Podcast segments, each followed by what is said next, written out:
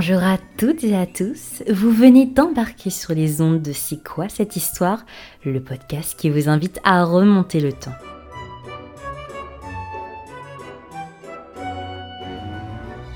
Je suis ravie de vous accueillir dans ce deuxième épisode de C'est quoi cette histoire aux côtés de Noémie. Bonjour Noémie, comment ça va? Bonjour Caroline, ça va très bien, merci. J'espère que vous n'avez pas le mal des transports, car dans ce second volet, nous vous invitons à traverser la Rome antique au temps des Romains, c'est-à-dire à, l'époque où la toge était encore tendance, n'est-ce pas Noémie? Exactement. Ensemble, nous allons donc découvrir les voies et les moyens de transport routier à l'époque de la Rome antique. Mais avant cela, faisons un petit détour du côté de la langue, histoire de ne pas perdre notre latin. Nono, pourrais-tu nous faire un petit point étymologique quant aux mots employés à cette période pour désigner les voies et les moyens de transport routier? Alors, d'un point de vue linguistique, chez les Romains, on emploie l'expression via strata, qui signifie donc chemin empierré. Et cette expression a donné donc en italien le mot via rue et le mot strada route en anglais street et en allemand Straße. Donc ce sont des, expressions qui ont perduré jusqu'à aujourd'hui euh, d'un point de vue étymologique. Et euh, les routes à l'époque couvraient déjà plus de 80 000 km, donc il s'agit effectivement d'un vaste réseau déjà bien ficelé à cette époque. Alors comment est-ce que cet important projet routier a vu le jour?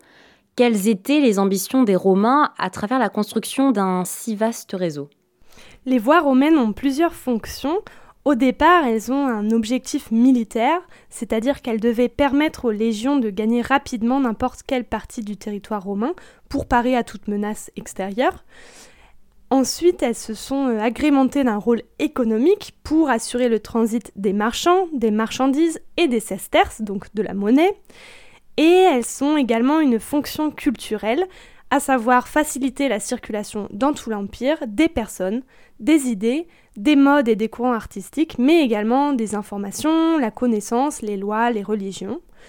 Elles permettent également à la civilisation romaine de se répandre partout et de s'imprégner des idées et modes de vie d'autres cultures. La majorité des gens qui empruntent les voies se déplacent pour des raisons professionnelles, à commencer par les membres de l'administration impériale, donc les messagers, les collecteurs d'impôts, les gouverneurs de province, etc. Euh, les voyages peuvent également être liés au commerce, ou ce sont également des malades partis en pèlerinage dans tel ou tel sanctuaire renommé euh, à travers l'Empire. Généralement, les voies ont une largeur d'environ 4 mètres, ce qui permet à deux charrettes de se croiser, donc dans les deux sens. Les bas-côtés sont bordés de trottoirs pour les piétons. Donc dans les péplums, euh, l'image qu'on voit de personnes déambulant sur la route est fausse. Même les légions marchent en formation ordonnée sur les trottoirs parce que les voies pavées les feraient glisser avec leurs chaussures cloutées.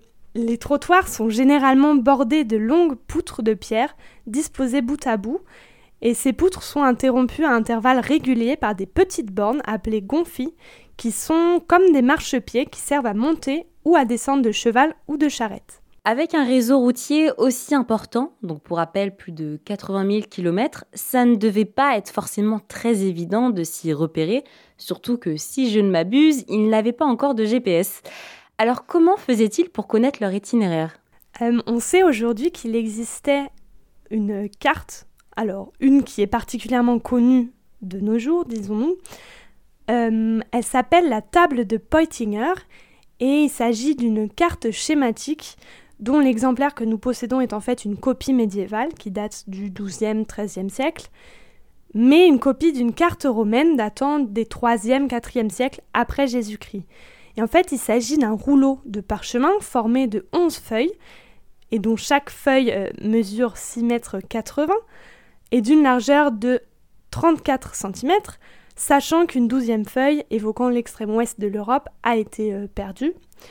Et cette carte fournit de nombreux renseignements pratiques, donc les voies de communication, mais aussi leurs interconnexions, les distances entre les principales cités, mais également la localisation de points relais. Donc euh, plein d'infos permettant de, se déplacer euh, sans problème à travers l'Empire.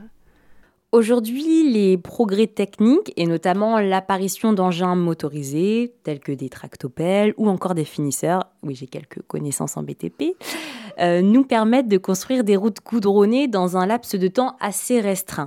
Mais en Rome antique, ils ne possédaient pas toute cette innovation, alors comment s'y prenaient-ils pour construire une route et quels matériaux utilisaient-ils?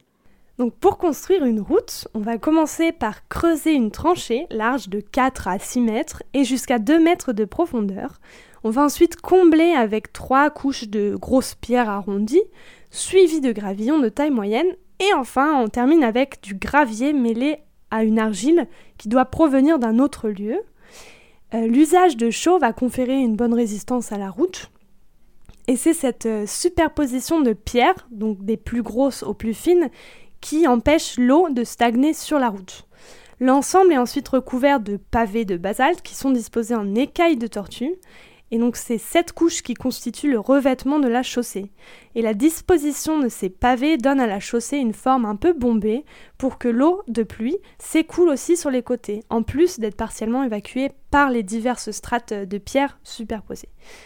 Euh, seules les artères principales sont pavées de dalles de basalte, hein, parce qu'à la sortie des villes, le, pavage va céder la place à un cailloutis. Ce serait en effet trop coûteux d'installer euh, ce pavage en basalte partout. Et ces routes, donc à l'extérieur des villes, sont particulièrement poussiéreuses, à en croire les auteurs antiques. Donc par exemple, Cicéron, dans ses lettres à Atticus, va écrire la chose suivante Nous cheminons par la chaleur et la poussière, en évoquant donc euh, ces routes extérieure aux villes. Et en Italie, chaque voie est sous la responsabilité d'un curator, qui est la personne chargée de veiller à l'entretien de, de la route, par l'intermédiaire d'un service de contrôle. Ailleurs qu'en Italie, ce sont les communautés locales qui sont en charge de l'état des chaussées, d'où la grande différence d'état des routes d'un endroit à l'autre au sein de l'Empire. Les Romains ont réalisé des constructions routières si robustes que certaines d'entre elles sont encore quasi intactes aujourd'hui, survivant ainsi à de nombreux événements météorologiques, là où d'autres constructions plus contemporaines n'ont pas résisté, malgré les progrès techniques et toute notre innovation. Et je pense notamment au pont du Gard, dans le sud de la France, qui est assez impressionnant, surtout qu'il est construit dans un paysage naturel peu évident à façonner. Alors comment s'y prenait-il pour réaliser des liaisons routières dans des environnements complexes de type montagneux par exemple? Euh, lorsqu'on construit une route importante, que ce soit pour les légions ou à des fins de déplacement euh, pour des raisons économiques, il faut nécessairement une voie en ligne droite. Hein. Ce ne sont pas les Romains qui s'adaptent à la nature finalement, c'est la nature qui s'adapte à eux. Euh, les Romains vont abattre des pans entiers de crêtes côtières, par exemple à Terracina, où est attestée la Via Appia. Ils percent des tunnels, comme celui des gorges du Furlo, commandé par Vespasien. Ils vont aménager des arches à flanc de montagne, etc. Donc euh, énormément d'infrastructures. En plaine, les voies ont tendance à être surélevées pour qu'on les repère sous la neige, mais aussi pour les protéger de l'eau. Donc par exemple en Vénétie, elles sont généralement rehaussées de 4 à 7 mètres et tracées sur des terre-pleins larges de 30 mètres. En montagne, on aménage des ornières dans la chaussée pour que les roues des charrettes soient guidées et qu'elles évitent de se précipiter dans le vide. Certaines voies euh, franchissent également des cols à de très hautes altitudes, comme le col du Grand Saint-Bernard. On construit également des viaducs, des arches, des ponts pour franchir les vallées, les cols, tout en limitant la déclivité des routes à 8 ou 9% donc euh, dans une, euh, une idée qui est similaire à celle d'aujourd'hui lorsqu'on construit des routes en zone montagneuse. Hein. L'un des ponts les plus spectaculaires jamais réalisés par les légions romaines est celui élaboré par l'ingénieur Apollodore de Damas. Donc Apollodore de Damas est l'architecte attitré de Trajan, l'empereur, au début du IIe siècle après Jésus-Christ. Et donc ce dernier a réalisé un pont sur le Danube, un pont avec des piles de pierre qui mesurent 1135 mètres de long et 45 mètres de haut pour 20 mètres de largeur. C'est impressionnant. Bon, c'est pas mal de construire des voies routières épatantes, hein, mais comment est-ce qu'on y circulait dessus? Existait-il des moyens de transport autres que ses propres jambes? Alors effectivement, différents moyens de transport sont possibles. On peut même les louer dans une écurie. Euh, on a différents types attestés euh, à l'écrit d'ailleurs. Une Birota, par exemple, qui est une voiture légère à deux roues qui ne peut accueillir pas plus de deux passagers. Le Kowinu, c'est une voiture à deux places qui est petite et maniable, alors que l'Essedum est un cabriolet plus grand et élégant. La Raeda est un chariot découvert à quatre roues alors que la Karuka est la version couverte de la Raeda. Donc certains modèles euh, parmi tous ceux-ci peuvent même être aménagés de manière à pouvoir y dormir pour de longs trajets.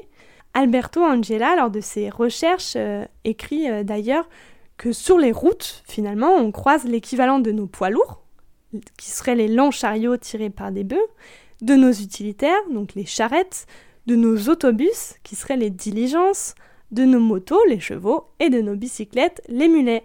Mais on rencontre effectivement surtout des personnes à pied sur les routes. Est-ce que les voyageurs avaient des indications au cours de leur trajet sur la distance restante à parcourir pour atteindre leur lieu d'arrivée, un peu comme nos indications kilométriques lorsqu'on est sur l'autoroute? Alors totalement, il y avait des bornes millières implantées tous les 1000 pas, soit l'équivalent d'un 1000 romain, donc 1468,5 euh, mètres précisément. Donc ce sont des sortes de compteurs kilométriques finalement pour les voyageurs. Les indications étaient gravées telles que la distance parcourue ou restant à parcourir, les sites dignes d'intérêt le long du trajet, les noms des magistrats qui entretiennent la route euh, et d'autres informations encore. À Rome, le Miliarum Aureum est une colonne de marbre recouverte de bronze doré qui a été érigée sous Auguste sur le forum.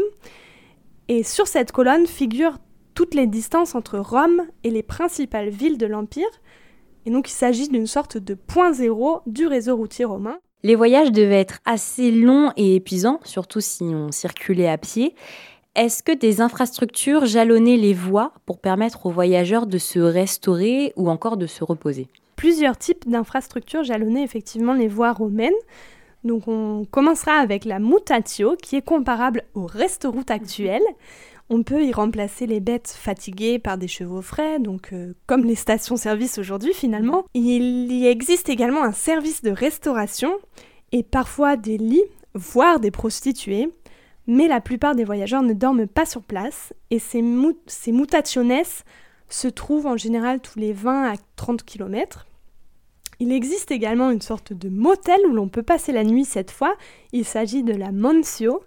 Généralement, on y trouve des petits termes pour prendre son bain, un service de changement gratuit de vêtements pour les postillons et les messagers, et des palefreniers, vétérinaires, maréchaux ferrants, etc.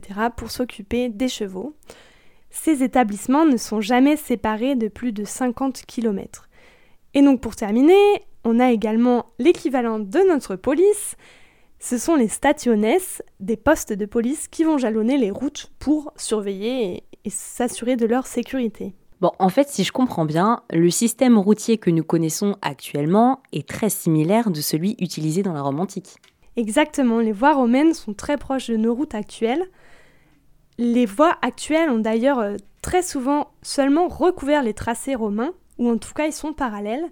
Il existait également tout un réseau de voies secondaires, aujourd'hui inchangé, preuve que les besoins des Romains routiers se rapprochaient des nôtres d'aujourd'hui. D'ailleurs, euh, prêtez un peu attention aux routes et autoroutes que vous empruntez. Si vous vous trouvez sur une grande voie en ligne droite, vous avez toutes les chances de parcourir une ancienne voie romaine. Et pour conclure cet épisode, Noémie, voici la question que tout le monde se pose. Est-ce que tous les chemins mènent à Rome? Eh bien oui, tous les chemins mènent à Rome. Formidable. Merci à toi Noémie pour toutes ces précieuses informations.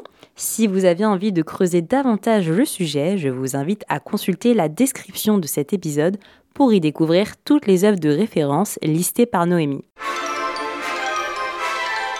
J'espère que cet épisode vous aura plu. Si c'est le cas, n'hésitez pas à le partager autour de vous et à nous laisser un petit commentaire, ça fait toujours plaisir.